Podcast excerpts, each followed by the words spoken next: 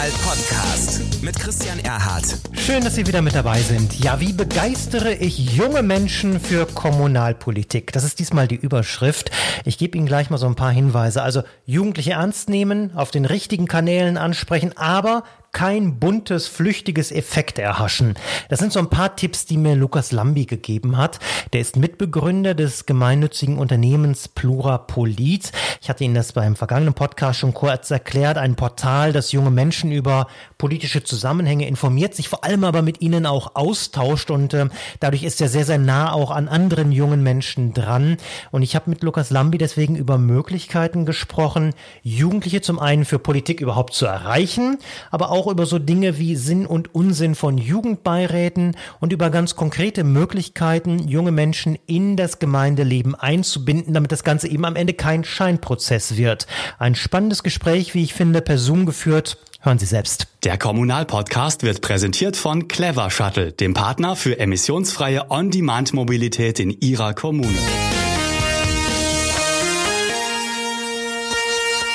Polit, ein Thema, neun Meinungen, eine Stimme, so steht es über, oben drüber, ein gemeinnütziges Unternehmen gemacht von jungen Menschen zwischen 18 und 25 Jahren. Einer davon ist Lukas Lambi, er ist jetzt mir zugeschaltet. Herr Lambi, was ist Plurapolit und warum macht ihr dieses Projekt eigentlich?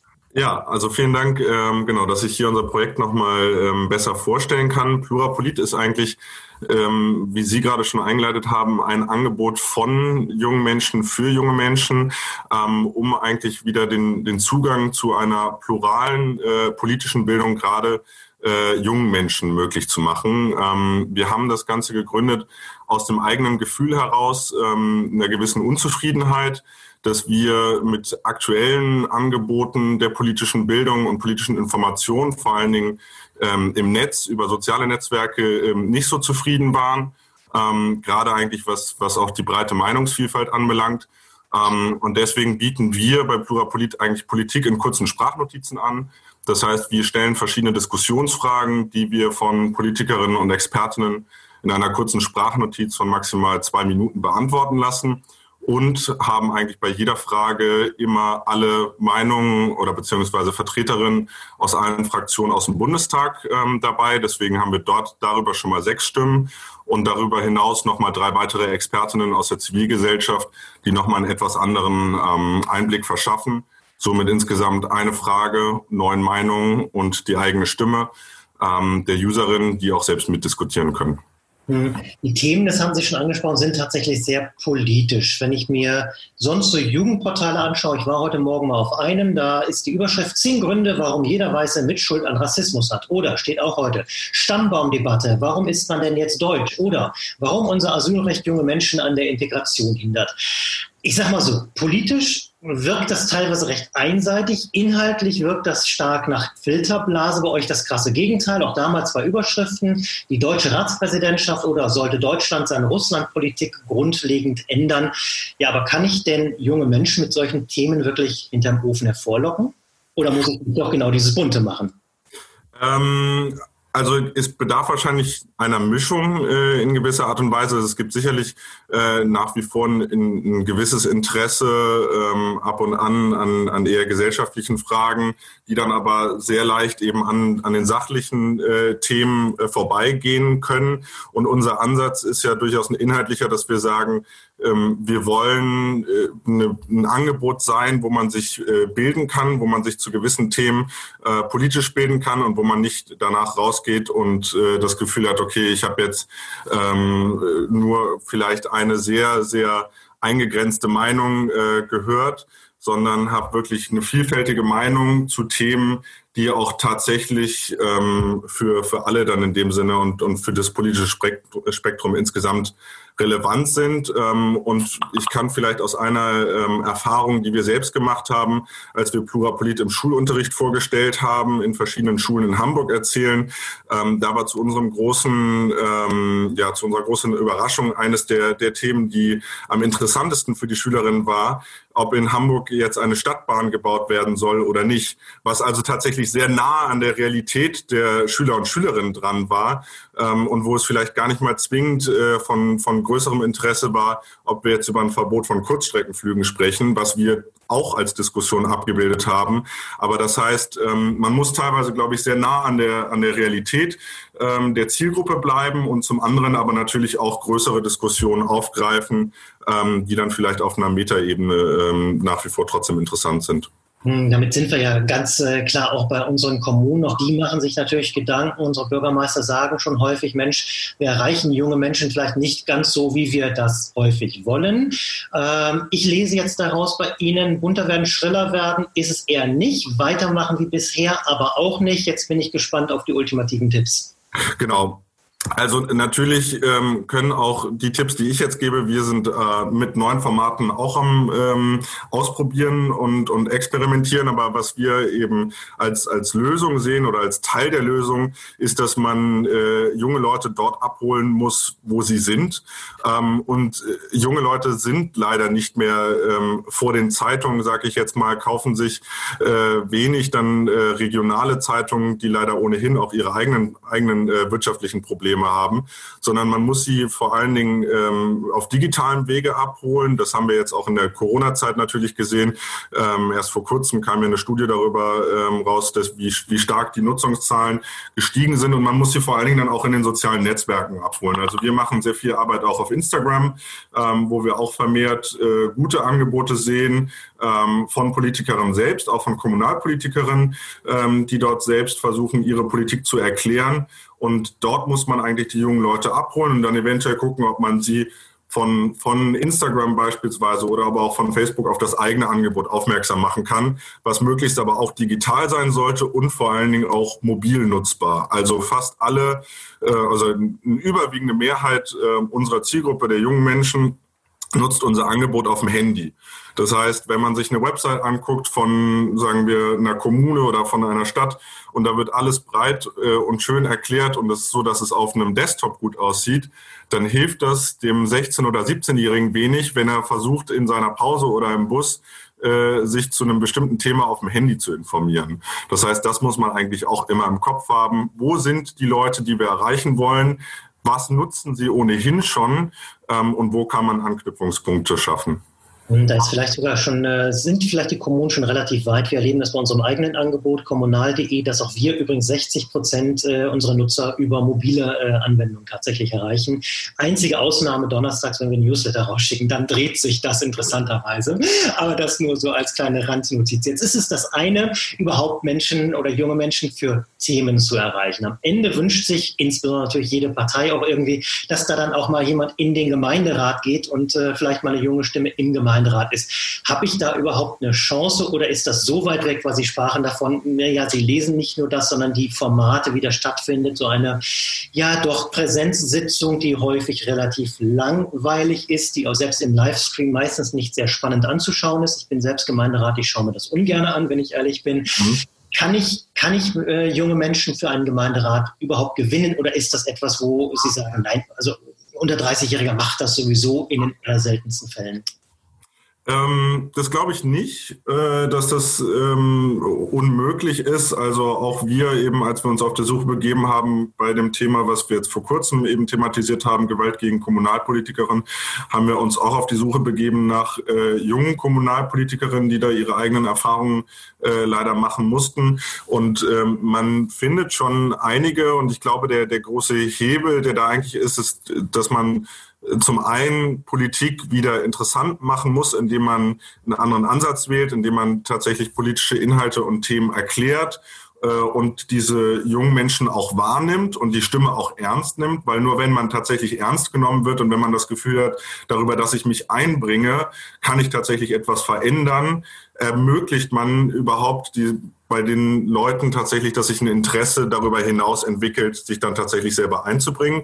Und zum anderen brauchen wir dann auch ähm, eben diese Beispiele, brauchen wir sicherlich ähm, das Gefühl und, und junge Leute, die in die Politik gehen und das dann auch zeigen ähm, und dass wir dann positive, ähm, ja, Rollenbeispiele haben, an denen man sich das dann quasi festmachen kann und an dem man sehen kann, das funktioniert, äh, da kann jemand etwas bewegen. Ähm, insofern sind das, glaube ich, zwei gesellschaftliche Wege, äh, die sicherlich ja, Zeit brauchen, aber wo man früh ansetzen muss, ähm, indem man äh, junge Leute ernst nimmt und auch früh ins Boot holt. Hm, dieses, dieses Ernstnehmen finde ich ganz spannend. Es gibt in vielen Kommunen diesen Versuch, zum Beispiel Jugendbeiräte ähm, mhm. zu bilden, die dann natürlich nicht im Gemeindeparlament äh, mit äh, oder vielleicht noch mitdiskutieren, aber in keinem Fall aber entscheiden dürfen. Ist das äh, aus Ihrer Sicht eher so Katzentisch oder Spielwiese für junge Menschen oder wirklich ein geeignetes Mittel, wo sie sich auch ernst genommen fühlen? Ja, also wenn man es positiv sehen möchte, dann kann man sagen, das ist vielleicht ein erster Schritt.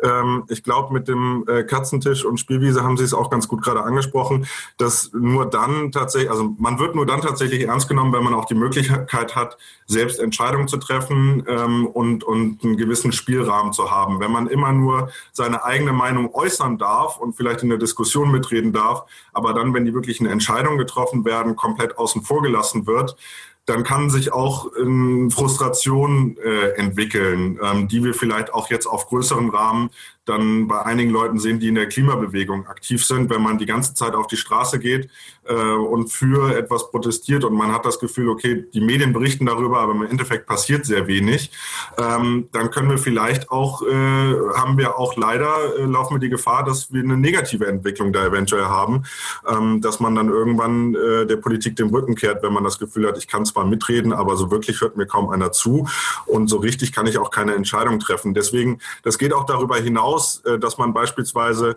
bei Projekten, äh, da hatten wir aus eigener Erfahrung mit, mit einigen Stiftungen geredet, wo wir aber auch das Gefühl hatten, da gab es gute Entwicklungen, dass wenn tatsächlich ein Jugendbeirat äh, existiert und aufgebaut wird, dass die auch entsprechend eine finanzielle Kompensation erhalten, wie man das auch mit Mitte 20 oder Mitte 30-Jährigen machen würde.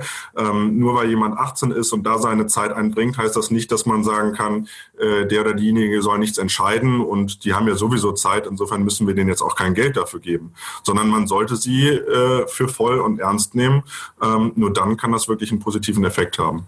Das Ernst nehmen ist, glaube ich, wirklich ein ganz wichtiger Punkt. Ich möchte noch eine Frage an Sie weitergeben. Wir hatten vorher bei Facebook auch kurz gepostet, dass wir mit Ihnen schreiben. Da hatte jemand äh, gefragt, äh, da geht es um dieses ganze Thema Jugendzentren. Der sagt, äh, naja, die werden halt auch nicht angenommen. Und ich kenne das selber. Ja, man hat das. Die sind häufig nicht sonderlich voll. Und am Ende treffen sich Jugendliche abends dann doch lieber vom Supermarkt im Park oder wie auch immer. Ähm, er stellt dahinter die Frage, kann ich Jugendlichen überhaupt Räume geben? Kann Politik so etwas überhaupt vorgeben? Oder sucht sich Jugend nicht seinen, ja, ich sag mal, eigenen Weg? Ähm, was, was kann Stadtgesellschaft ein Stück weit vielleicht tun, um Jugendliche bei sich zu integrieren oder ihnen eben auch Freiräume zu geben? Mhm. Ähm, ja, also natürlich ist es attraktiv oder sagen wir mal so, dass Jugend sich ihren eigenen Weg sucht, ist ähm, im Endeffekt natürlich das, wo wir hinwollen, dass man nicht immer einen klaren Rahmen vorgeben muss. Und deswegen müssen bei diesen Konzepten, das glaube ich, das auch immer so durchdacht sein, dass es nicht so ist, dass da jede Woche jemanden gibt, der da irgendwie einen Bericht zu etwas schreibt und dass es einen klaren, vorgegebenen Rahmen gibt.